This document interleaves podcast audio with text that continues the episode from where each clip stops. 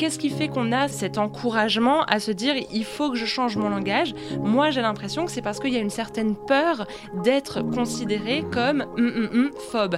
Je pense que la, la motivation de la plupart des gens, c'est de ne pas se retrouver à l'extérieur du groupe. D'où on vient, où on doit aller, qu'est-ce qui va mal dans le monde, comment réparer ce qu'il y a de mal dans le monde et, et comment nous connecter à ces valeurs suis d'accord avec toi ultimes. Je pense pas que je suis d'accord avec toi. Vas-y, dis-moi. Bien souvent, au contraire, ce qui motive les gens, c'est pas le bien et le mal, mais c'est ce qui est utile et expéditif. Par après, on va décrire comme bien ou mal les gestes qu'on a faits pour s'auto-justifier.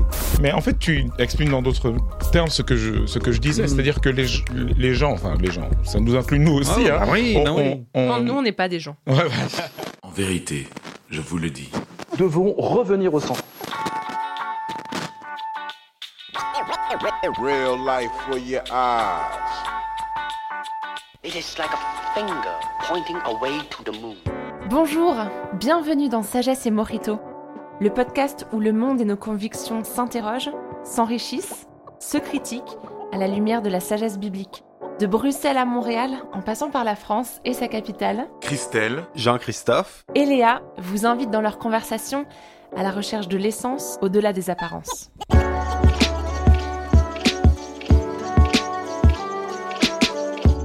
Bonjour à tous, chers auditeurs et auditrices de Sagesse et Morito. Ici Léa en compagnie de mes acolytes JC et Christelle. On reprend dans cet épisode une discussion qu'on avait laissée en plan dans le tout dernier. On parle de pensée woke, de combat pour la justice sociale intégrale, de capitalisme éveillé, cette sorte de nouvelle religion séculière qui cherche à combattre pour la justice sociale intégrale. Et on se pose la question, enfin surtout, on pose la question à JC, d'où nous viennent en fait tous les présupposés, tous les postulats de départ qui font de ce mouvement culturel quelque chose de religieux Mhm. et de prédominant aujourd'hui. Ben oui, dans le fond, la question c'est de poser la genèse du wokisme. Il y a des grands dogmes ou des grands présupposés ou des, des grandes pratiques à l'intérieur de la pensée postmoderne qui s'articulent dans le discours euh, woke aujourd'hui. Donc tu veux pas dire que c'est pas juste une théorie, ça, c'est, c'est, euh, c'est des idées qui ont des conséquences dans la vie réelle. Exactement, c'est ça. Et je pense que nos auditeurs euh, vont pas avoir de difficulté à voir ces principes-là s'articuler dans, dans le discours euh, médiatique, dans les journaux, par rapport à la question du wokisme. Un des, des, des grands thèmes du postmodernisme, des grands présupposés du postmodernisme, c'est un scepticisme à propos de ce qu'on appelle le réel, entre guillemets. Ok, scepticisme contre le réel, qu'est-ce que ça veut dire? Qu'est-ce que ça veut dire? En, en fait, une une chose qui est super intéressante par rapport au postmodernisme, c'est que beaucoup des grands penseurs de ce mouvement intellectuel sont des Français qui ont immigré aux États-Unis. Ah. Et, euh, ou qui ont travaillé en Amérique. Et ce moi cette scepticisme, ce, ce scepticisme à propos du réel, ben, ça vient en partie d'un un intellectuel français qui s'appelle Jean-François Lyotard, en fait, qui a, qui a posé cette thèse-là dans un rapport qui lui avait été commandé par le ministère de l'Éducation du Québec dans les années 70. Ok, je savais pas. Et, euh, et lui, il va parler de la fin des grands récits. OK? Donc, il y a cette idée-là de dire qu'il y, a, euh, y a des grandes histoires qu'on se raconte sur le monde. Le marxisme est un grand récit, euh, le christianisme est un grand récit. Un autre grand récit, c'est celui de la modernité puis de la libération ou de la libéralisation de la société. Euh, L'histoire en- du progrès L'histoire du progrès, c'est un grand récit. Et lui, il va dire dans les années 70 que, que ces grands récits-là n'ont plus la même force qu'ils avaient auparavant. Il y a un scepticisme qui est de plus en plus généralisé. Donc on y croit de moins en on moins. y croit de moins en moins. On, on commence à voir que ces grands récits-là sont des discours pour souvent justifier euh, le système qui est en place. Ah, système. Oui, oui, oui, oui. Déjà chez Lyotard, une lutte contre euh, les injustices. Ouais, ouais. On, on pourrait retomber sur la question du système plus tard, là, mais. euh, Pardon, que- pardon. que- Je te laisse ouais, continuer. c'est ça. Il y a tellement de choses à dire. Mais bon, euh, c'est ça. Il y a un, scepticisme à propos du réel. Un exemple, c'est justement cette interview-là euh, dans le documentaire What is a Woman? Qu'est-ce qu'une femme? Où euh, justement, un interview. un- un- Quelqu'un va interviewer un, prof en féminisme euh, d'une grande université américaine, bon, à propos de qu'est-ce qui, qu'est-ce qui est une femme. Et il va demander, euh, ils vont ils vont s'obstiner, puis ils vont demander, ben non, mais qu'est-ce qu'une femme réellement ou qu'est-ce qu'une femme en vérité?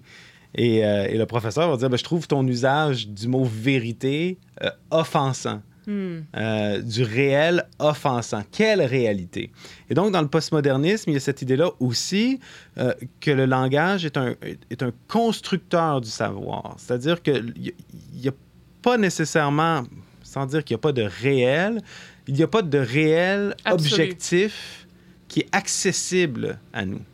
Et donc, tout concept pour euh, référer au réel est en, est en quelque sorte un jeu de langage socialement construit. Ça aussi, dans le postmodernisme, il y a cette remise en question fondamentale euh, de la notion du réel, puis une, puis une emphase sur le langage et comment le langage constitue le réel. C'est pour ça, par exemple, dans le wokisme, on va, on va souvent voir des changements dans la manière de dire ou de nommer les choses. Et en nommant ces choses-là de manière différente, ben, quelque part, notre conception du sujet est, renversée. Par exemple, la question du genre. Jusqu'au milieu du 20e siècle, on, parlait, surtout en anglais, du sexe. Il y a un sexe masculin, un sexe féminin. Mhm. Euh, Ça, c'est plus une réalité du coup biologique. une réalité biologique. Il n'y avait pas de distinction entre l'un et l'autre dans le langage. En Ouais, fait, quand- Alors qu'aujourd'hui, on fait une distinction entre le mot sexe et le mot genre. Exactement. Mm. Et, et le genre, c'était plus utilisé en français, justement. Dans la parler, grammaire. euh, dans la grammaire. là. Quand on parle du genre d'une table, euh, on sait que ça n'a aucun rapport avec le sexe, en fait. C'est Mm. simplement féminin, c'est conjugué au féminin. Mais il n'y a rien qui fait que mon verre est plus, a plus de caractéristiques masculines que ma table. On, on- on le comprend, ça. Euh, mais maintenant, en, en in- en introduisant ce nouveau, euh, ce- cette nouvelle catégorie du genre qui est comme, qui serait l'expression euh, à l'intérieur de catégories masculines ou féminines ou autres, qui est détachée de la réalité biologique, ben là, tout d'un coup, le transgenrisme est possible. Alors que dans le passé, on, parlait d'être travesti, par exemple, d'un homme qui s'habille en femme, d'une femme qui s'habille en homme. Mais il n'y avait pas de question d'un homme qui pouvait devenir une femme. Donc ça, c'est un exemple de comment euh, le langage construit le réel. Il- Et- Comment le langage est constructeur de savoir. Parce que quand les mots euh, ne, ne sont pas là pour euh, dire les choses, ben, les réalités existent moins. Et donc, c'est euh, fondamental dans le postmodernisme Mhm. de mettre l'accent sur... euh, en fait, le réel dépend du langage qu'on utilise pour l'utiliser. Et du coup, du- de développer un langage qui nous permet de mieux décrire le réel et précisément mieux de, de mieux identifier les injustices de, euh, et de redresser, euh, redresser les torts.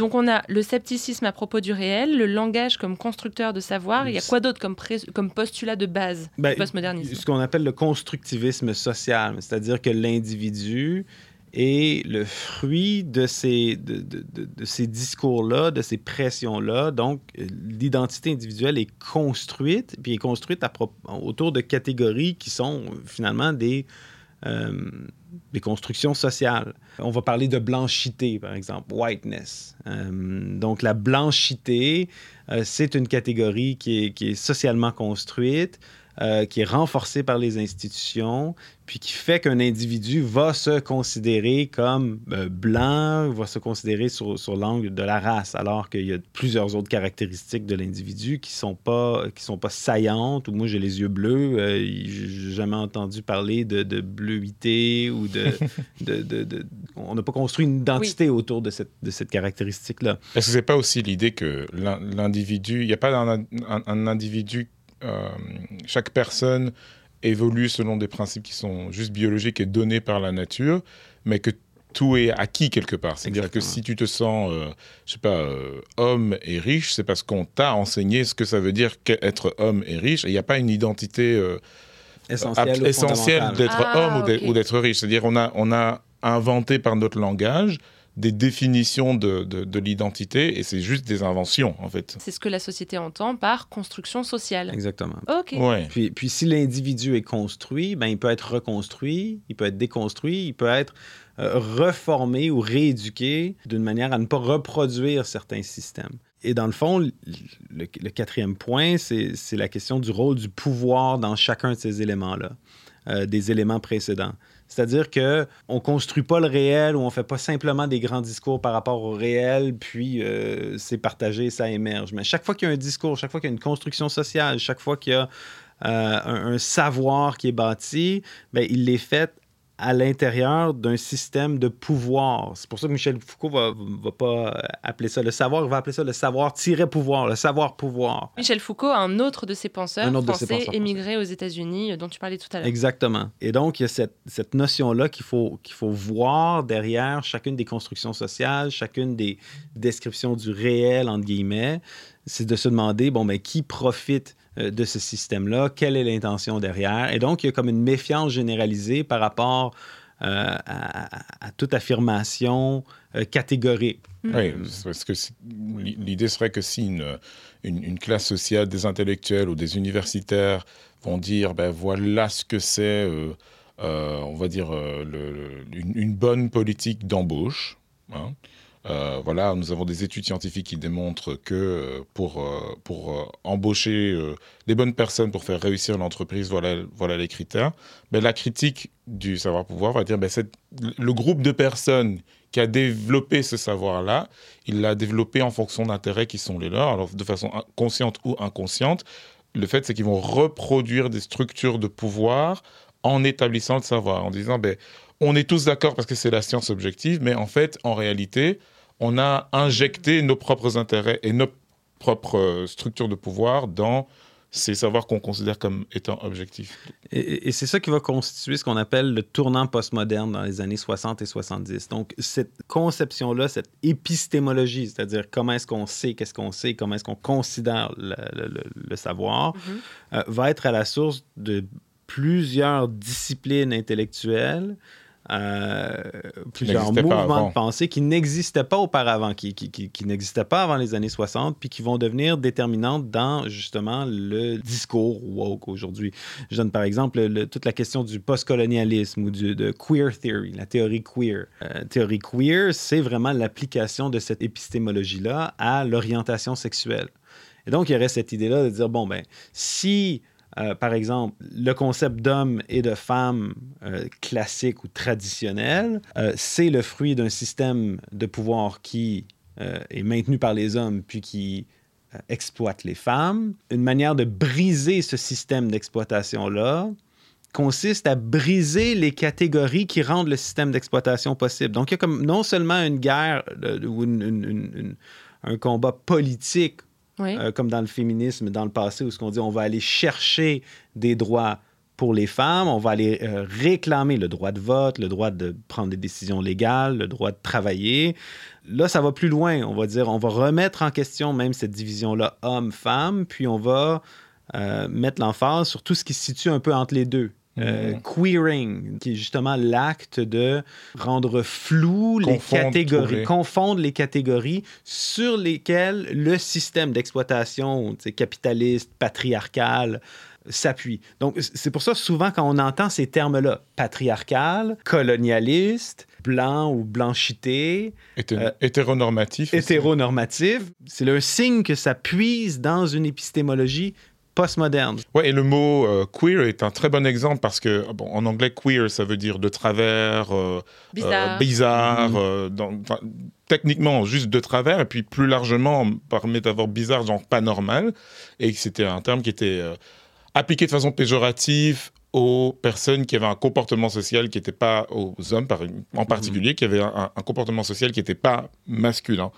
Et c'est cet euh, exemple du fait de brouiller les catégories entre le masculin et, le féminin qui est pris en valeur en disant ben, il faut valoriser et rétablir le discours, la définition du savoir par ces personnes-là qui ne sont pas des hommes ayant le pouvoir, mais qui sont euh, des personnes qui sont un petit peu euh, hors catégorie, en dehors de ces catégories, parce que autrement, le pouvoir, savoir, le savoir pouvoir, le savoir va être défini par ben, des, des hétérosexuels cisnormatifs, c'est ce qu'on dirait aujourd'hui. Donc, c'est des, des- des gens qui sont hétérosexuels, qui définissent ce que c'est qu'un homme, ce que c'est qu'une femme en fonction de rôles sociaux spécifiques. Il faut donner la parole aux personnes qui sont marginalisées. Et pour revenir à à sur un point que tu mentionnais au départ, on retrouve dans cette euh, attitude parce que derrière tout ça, il y a quand même une attitude morale, Mhm. faut le dire. Mhm. Euh, on retrouve dans cette attitude une valeur morale qui est de valoriser les personnes qui sont ma- marginalisées. Hmm, ouais. Ce qui en soi, en fait, est un principe que, voilà, après, après, euh, 2000 ans de, de christianisme, est profondément enraciné. L'idée que les marginalisés doivent être mis en valeur, mis en premier, c'est enfin, texto, c'est dans l'enseignement de Jésus. Quoi. On peut le lire dans les, Mhm. dans les évangiles. Et c'est quelque chose, euh, c'est un principe moral qui a remplacé les valeurs qui, en tout cas en Europe, hein, les valeurs qui, euh, qui prévalaient dans les, les civilisations qui ont précédé euh, l'arrivée du christianisme. Dire à, à des Romains ou à des Grecs qu'il faut élever les personnes qui sont marginalisées ou plus faibles ou, ou étranges était beaucoup plus, euh, beaucoup plus discutable.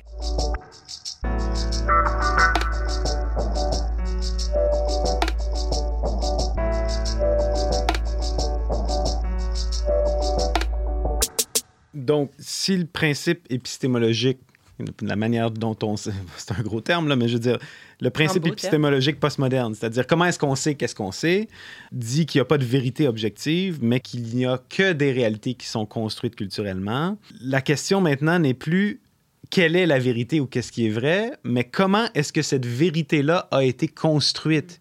Et là, si elle est construite par des groupes qui ont le pouvoir euh, contre l'intérêt de personnes qui sont opprimées, ben là, tout d'un coup, la subjectivité, la perspective des personnes opprimées offre un accès à un savoir qui nous permet de remettre en question les systèmes d'oppression. OK? Donc. Euh, donc C'est tout un enseignement en fait euh, ben, euh, philosophique finalement que tu es en train de nous faire. Et linguistique. Oui, c'est et- mais Mais en même temps, quand on lisait un article dans un autre épisode où ce que tout d'un coup quelqu'un critiquait, je pense Tinder comme une forme de patriarcat hétéronormatif, tu te dis mais d'où est-ce que ça sort tout ça? Qu'est-ce que ça veut Ouais. dire? Mais une fois que tu es familier avec justement euh, l'approche postmoderne, tu es comme ah non, ok, ce qu'on est en train de dire ici, c'est que ce système-là, dans le fond, sert le patriarcat, donc les hommes et euh, l'hétéronormativité, c'est-à-dire euh, l'idée que ce qui est normal, c'est d'être hétérosexuel, puis ce qui est anormal, c'est d'être euh, homosexuel. Ou autre. Ou autre, ou autre. C'est- ça, cette question-là, comment est-ce que la réalité est construite, comment est-ce que le langage est construit, c'est une, une approche épistémologique qui est constante dans euh, la postmodernité. Dans la postmodernité, la souffrance va venir remplacer le cogito en tant que fondement euh, de prise sur le réel. Oula, oula. Beaucoup trop compliqué ce que tu viens de dire. Ralentis, Je n'ai pas tout reformule. compris. OK. Dans, dans le fond, dans, dans- dans le fond, dans l'approche postmoderne, euh, la, la manière dont on saisit le réel, mais pas le réel avec un grand R, mais le réel, c'est-à-dire la structure d'exploitation ou le système d'exploitation qui est dominant, Hmm. c'est à travers la perspective euh, des personnes qui, qui sont marginalisées et qui souffrent. D'où l'insistance, par exemple, de la création d'espaces sécuritaires, de safe space, ou l'emphase sur euh, le besoin des alliés, donc des, des gens qui font pas partie du groupe opprimé, d'écouter et de, de laisser cette personne-là, ces personnes-là exprimer leur vérité. Mhm, Euh, oui. Et c'est ce qu'on connaît euh, souvent en, en France. Il y a souvent des polémiques euh, à la fin de, de, de l'été, euh, tous les ans. Moi, Depuis quelques années, j'en- j'entends ça dans les, les universités d'été des partis politiques, par exemple, ou les grandes conférences. Ils organisent des- ce qu'on appelle des réunions non mixtes. Mhm. Ça, C'est beaucoup sur les campus universitaires, c'est-à-dire, ben, voilà, on va parler de, de la misogynie sur le campus universitaire, ou, Mhm. euh, euh, ou la place des femmes dans le corps professoral. On- Il y a des débats euh, au sein de l'université, par exemple, et puis dans ces débats, il va y avoir des réunions spécifiques où les hommes sont explicitement exclus. Mhm. Et je sais que ça, voilà, ça, ça cause polémique dans, dans, dans la société souvent, parce qu'on se dit, mais comment est-ce qu'on peut avoir un, débat- un débat démocratique dont certaines personnes sont exclues? Eh bien, le raisonnement euh, qui vient favoriser euh, le- les, réunions non mixtes, pas 100% du raisonnement, mais souvent ce qu'on entend, c'est, eh bien, quand des femmes sont réunies ensemble, elles peuvent établir un savoir qui n'est pas contrôlé par le savoir patriarcal. Et donc, elles peuvent euh, construire leur propre récit et leur propre définition de, la réalité.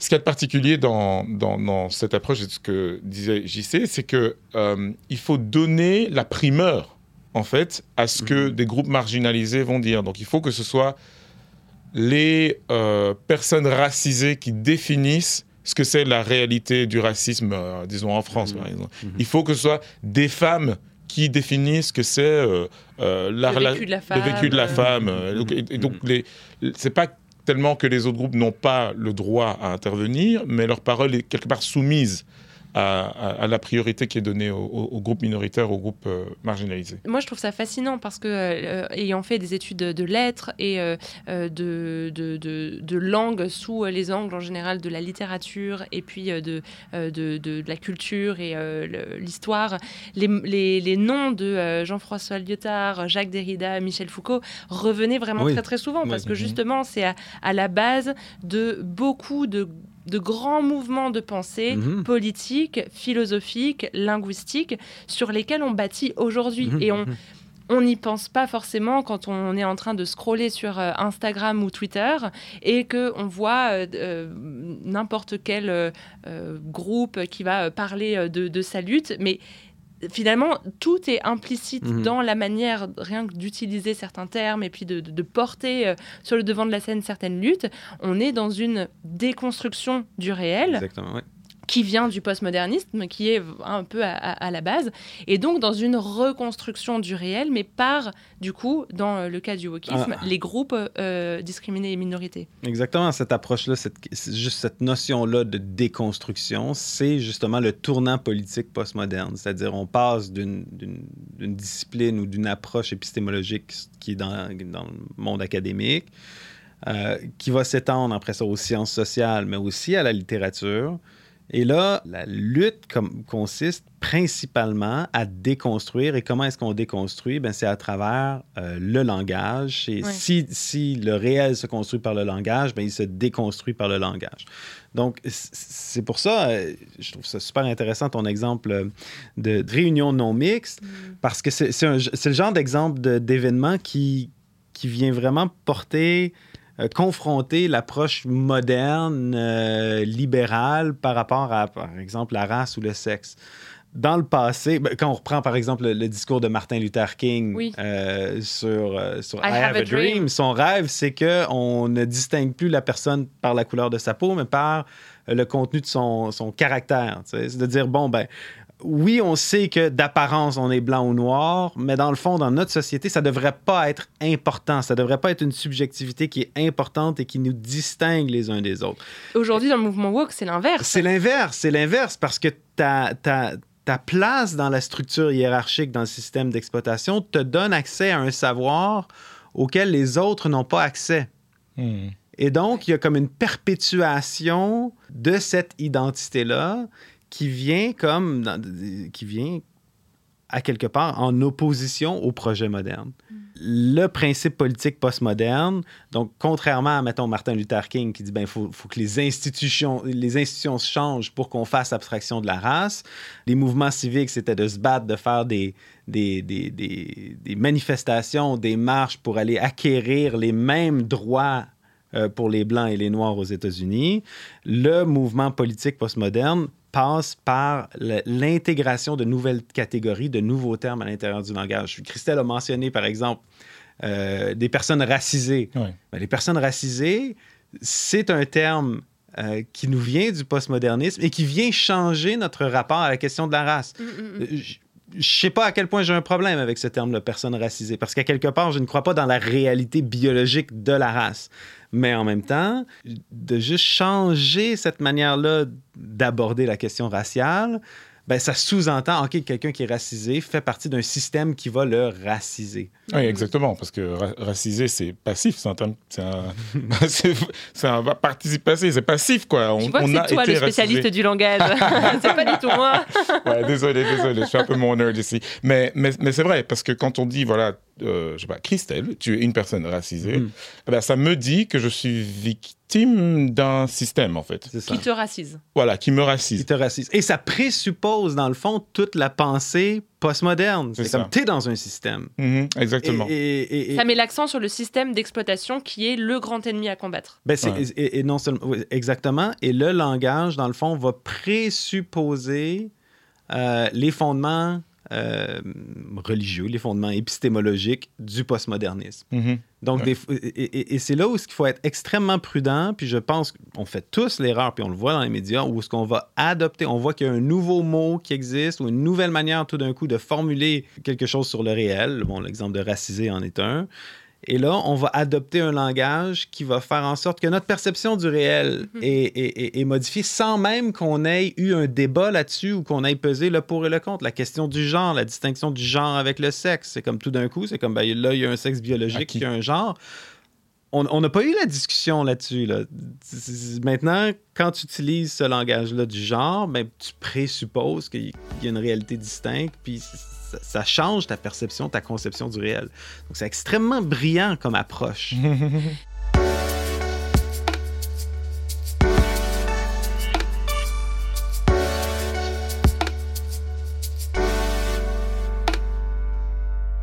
Et justement, d'où est-ce qu'elle vient, cette intuition de se dire Ah, attention, maintenant on parle beaucoup plus euh, de euh, personnes euh, d'origine ethnique non blanche comme des personnes racisées, de personnes euh, qui sont femmes biologiquement et dans leur ressenti, et donc ce sont des personnes cis. Qu'est-ce qui fait qu'on a cette, Hmm.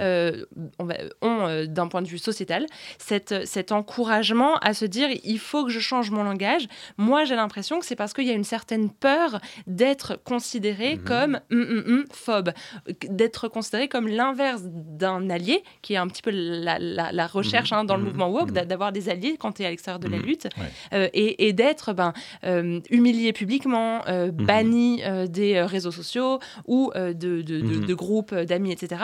Et, et cette, cette peur-là, avec un petit peu une sorte de police du langage, osons, osons le terme, me fait me dire dans ce, dans ce système de recherche pour la lutte sociale, tel qu'il est soutenu par le postmodernisme à sa base, euh, on est en constant danger Mhm. de ne pas être du bon côté Ouais. et, et de, de, de, de- comment dire, de devenir la minorité discriminée euh, de l'autre. Ouais. Et ça, on, on en parlait dans l'épisode précédent, c'est- une peur qui émerge au sein des mouvements militants qui, justement, euh, adoptent cette posture d'être Mhm. éveillés contre Mhm. les Ouais. injustices systémiques. C'est des peurs qui ne sont pas du tout, d'un point de vue extérieur, en tant que réactionnaire, en disant « Ouh là là, attention, c'est dangereux ce mouvement culturel ». Mhm. C'est c'est des peurs qui sont en interne et que je vois encore et encore euh, sur, euh, sur les réseaux sociaux euh, dès, dès que on, on a un petit peu ces, ces hashtags de woke, cancel Mhm, culture, mhm. euh, etc.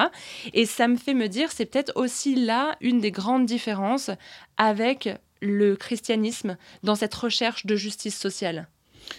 Ouais, tu fais bien de, de poser cette question, c'est très intéressant. Je pense que tu soulignes quand même quelque chose qui est souvent, je pense, oublié dans les débats à propos de ces, de ces questions euh, sociales et de société, c'est qu'on est des êtres humains. Breaking news Euh, je m'explique. Euh, bien sûr, le- la, ju- la justice sociale est, est quelque chose d'important et, et- et pour laquelle je pense qu'il nous faut travailler. J'en suis même convaincu et euh, voilà, j'ai des engagements dans, dans, dans ce domaine-là. Euh, cela dit, on n'est pas que des, des êtres de lutte.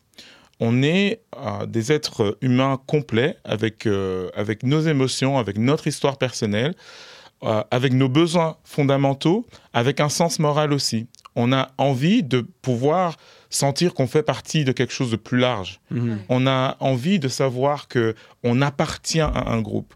On a envie de savoir que notre identité, on peut la comprendre, qu'on peut comprendre notre propre identité. Ça, ça, c'est des Mhm. besoins Mhm. fondamentaux. On a envie de se savoir en sécurité. Ouais. Et puis aussi, on a aussi un sens moral de, du fait qu'il y a certaines choses qui sont bien et certaines choses qui sont pas bien.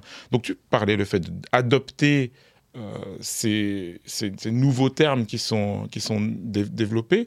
Je pense que si euh, les gens qui nous écoutent euh, ont écrit comme moi, j'écris parfois avec l'écriture inclusive, euh, ou utilisent un terme, un, un nouveau terme comme personne racisée, ou, Mhm. ou cis, C-I-S, ou utilisent le pronom IL, c'est pas simplement pour une raison de lutte, c'est parce qu'on a envie, je pense, tout être humain a profondément envie de se comporter bien, en fait, de s'orienter vers le bien, de vivre une vie juste. Mhm. Autrement dit, tout être humain a une conception de d'où on vient, où on doit aller, qu'est-ce qui va mal dans le monde, comment réparer ce qu'il y a de mal dans le monde, Euh, et, et comment nous connecter à je ces pense pas je suis valeurs avec toi ultimes. Je pense pas que je suis d'accord avec toi. Vas-y, dis-moi. Pourquoi?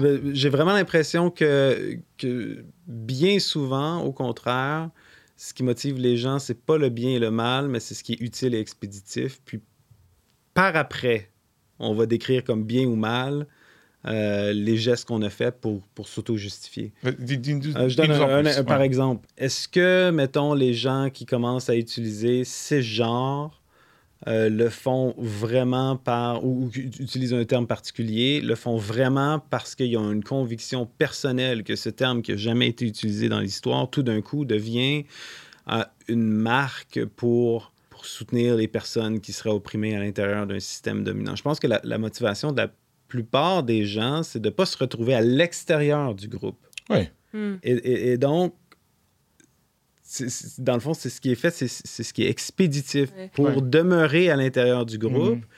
Et, et après ça, c'est seulement après ça que, que- que la question du bien est, est intégrée. à- Mais en fait, tu exprimes dans d'autres termes ce que je, ce que je disais, Mhm. c'est-à-dire que les, les gens, enfin les gens, ça nous inclut nous aussi, Ah, hein, bah oui, on, ben oui. on- on- Non, nous, on n'est pas des gens. Ouais, voilà. Euh, on, on réagit euh, souvent sur base de, de sentiments, de motivations fondamentales, certaines qui sont acquises par notre, euh, notre éducation, mais parfois c'est vraiment juste fondamental. On a envie de se savoir euh, aimer, on a envie de, euh, de savoir que euh, on fait ce qu'il devrait, ce qu'on devrait faire dans, dans, dans notre vie. Euh, et, Mais tu mêles deux choses, là. Mais je pense que ça se passe en deux étapes. Mhm. Je pense qu'il y a le, le réflexe d'acquérir. euh, je vois cisgenre, ah oui, cisgenre, oui, ok, ça, ça, me, ça me donne une image euh, de, de ce que c'est euh, la, la justice vis-à-vis des gens, des, des gens trans, où ça, où, où ça a l'air bien comme terme, je vais l'adopter parce que j'ai l'impression que c'est bien. Et puis par après, les gens réfléchissent en, En termes de bien et mal. Voilà, exactement. Mhm, mhm. Mais ça n'enlève pas qu'on est des êtres moraux. Et, et si voilà, le, le jour 1, tu, tu adoptes le terme parce que tu le trouves bien, ben, le jour 2 le jour 3, tu vas essayer de savoir euh, euh, pourquoi C'est bien. Et Mais ça vient le jour avec 2 ou des erreurs. 3. Ça Oui. vient pas le Oui, jour oui, 1. on est Le jour d'accord. 1, c'est d'être dans, dans le groupe. Et c'est pour ça, comme tu mentionnais, les questions de on veut pas être nommé comme transphobe ou, ou homophobe ou, quoi euh, ou sexiste ou quoi que ce soit. Puis, et, et- et c'est là où ce que encore une fois, ça s'apparente à une religion, ce que tu as les sept péchés capitaux. En tout cas, tu as des péchés capitaux qui font que ben, si tu es condamné pour telle ou telle chose, tu es maintenant banni, honni, marginalisé et tu peux plus prendre part euh, au, au débat ou, ou à la vie publique. Ouais. Et, c'est et c'est là où j'aurais envie de, de- de rappeler un petit peu une différence avec une religion. Parlons du christianisme, parce que c'est celle à laquelle on se réfère. Euh, tu, tu- tu- viens de, de- de- rappeler que ça, se fait beaucoup dans euh, l'ensemble du mouvement woke euh, et de, de combat pour la justice sociale, une sorte d'ostracisation quand euh, la personne est perçue en- comme étant contre euh, Mhm, la, mhm. la, lutte sociale euh, qu'on porte. Et euh, comme ça, ça rentre dans une logique de, de, de, de, juste- de- de recherche de justice intégrale, euh, qui est une bonne chose, mais que à la fois il y a euh, une constante déconstruction du réel et reconstruction du réel, parce que on parlait des bases du postmodernisme, euh, ça, ça rend, je pense, parfois très flou le, le, le qu'est-ce qu'il y a en haut de cette hiérarchie? On parle depuis Mhm. tout à l'heure d'un système de valeurs qui est au centre de toutes les visions du monde, Le- le- les religions et euh, les systèmes de croyances philosophiques, comme par exemple le mouvement woke. Mais là où dans le christianisme, euh, on, on- on peut rentrer dans cette euh, justice sociale à laquelle, euh, pour laquelle combattait Martin Luther King, qui Mhm. était chrétien, en se disant en bout de course, tout en haut de ce sommet de la pyramide des valeurs, il y a Dieu. Mhm. Et dans tout le reste, il y a des systèmes, des problèmes, des, des discriminations, des, euh, euh, je, je sais pas moi, des, des choses qui fonctionnent pas et qu'il faut justement chercher à Mhm. réparer. Mais au bout, il y a Dieu. Et lui, il vient définir la réalité objective. Exactement. Et lui, il vient définir la possibilité, euh, quand tu es discriminé ou marginalisé, d'être accueilli et d'être compris. Et lui, il vient définir le bien et le mal. Exactement. Et quand il n'y a plus Dieu, et que du coup le bien et le mal, et le juste et l'injuste injustes euh, sont récupérées sont des conventions sociales. sont des conventions sociales et sont définies par des groupes et qu'on est dans une euh, ben voilà on est très divers dans l'humanité Mhm. et donc il y a divers groupes et puis certains ils sont les uns contre les autres et puis c'est pas un problème c'est juste complexe mais si du coup il y, a- il y a des réels qui se qui, qui se Mhm. qui se mettent en place il y a des visions du bien et du mal et il y a donc des exclusions à chaque fois que tu fais pas partie de ça Mhm. bah où elle est la réinclusion Elle est plus possible parce que le pardon n'est pas possible parce y a et, et- parce que finalement la vi- vision d'un bien ou d'un mal ultime est pas possible. Et là, moi, ça me semble être un point de, de grande espérance finalement dans la religion du christianisme. Et, c'est peut-être aussi pour ça que je trouve ça m'aide de comprendre la justice sociale avec un angle chrétien.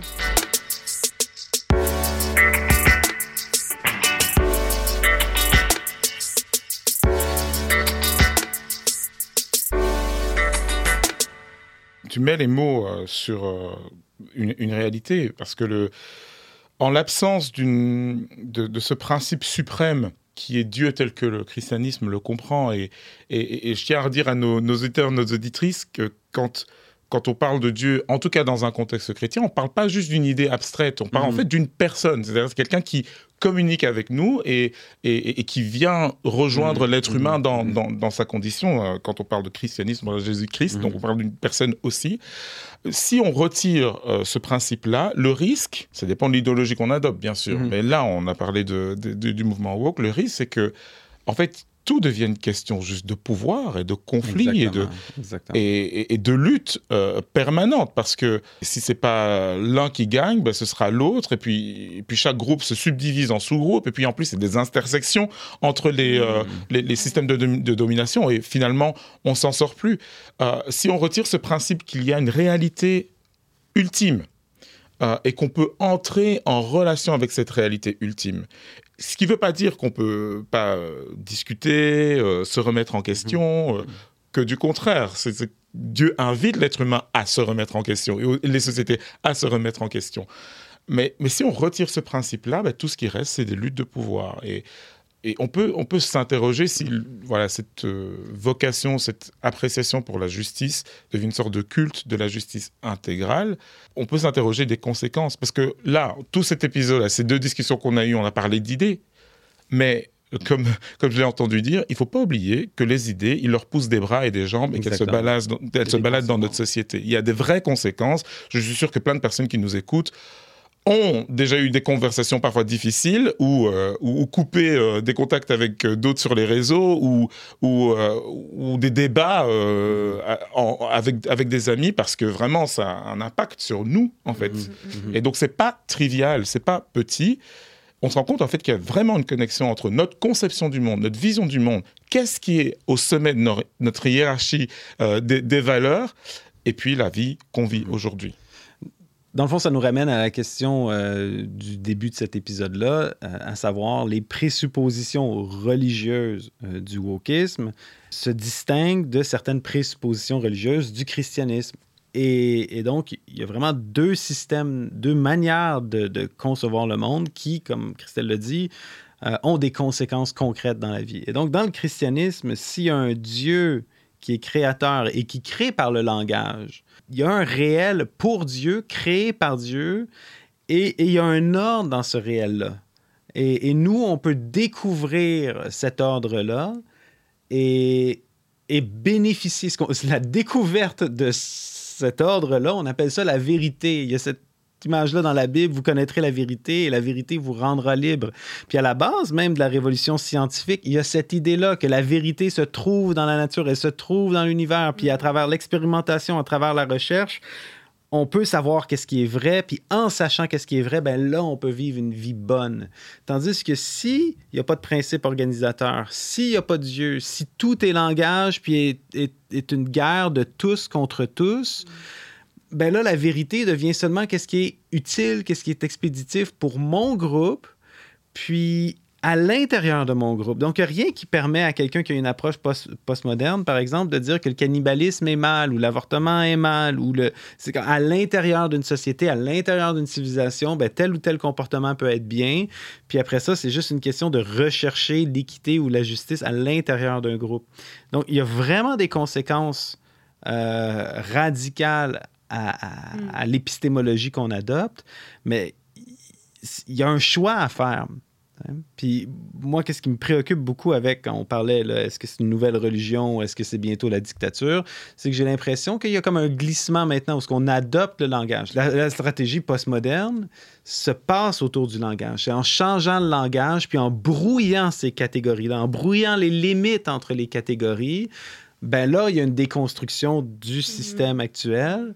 On promeut une religion à travers des entreprises, à travers l'État, euh, au détriment d'un autre système religieux qui n'est pas juste le christianisme, mais je pense que cette épistémologie-là, cette manière de concevoir le monde est partagée par le christianisme, l'islam, le judaïsme, Le taoïsme. le, le taoïsme, l'athéisme moderne Mm. risque de rentrer dans une guerre religieuse. Et à mon avis, c'est pas qu'une guerre religieuse et c'est pas qu'une guerre culturelle, mais euh, c'est euh, le chien qui se mord la queue.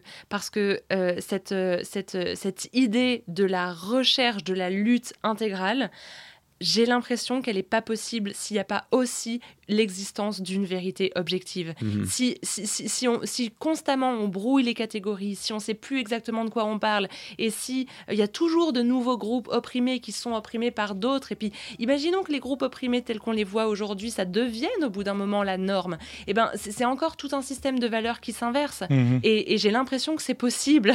Donc, euh, euh, moi, je repense encore une fois à, à Martin Luther King. C'est un excellent exemple. Mm. C'était euh, peut-être un des grands symboles de la justice sociale pour des questions raciales, pour des questions d'égalité. Et euh, il, il- il- il était militant, il allait dans la rue, euh, il cherchait aussi à changer les lois. Enfin, je pense que c'est, c'est, ça pourrait devenir une divinité de euh, la, euh, cette religion de, de- de l'éveil pour la justice sociale.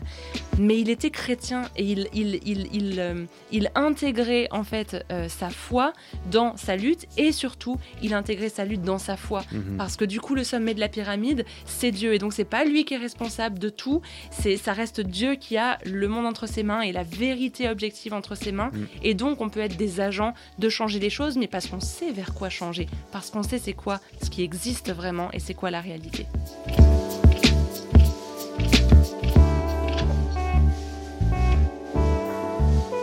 Merci d'avoir été avec nous pour ce nouvel épisode de Sagesse et Morito. Vous pouvez nous retrouver sur imagodei.fr, toutes vos applis de podcast.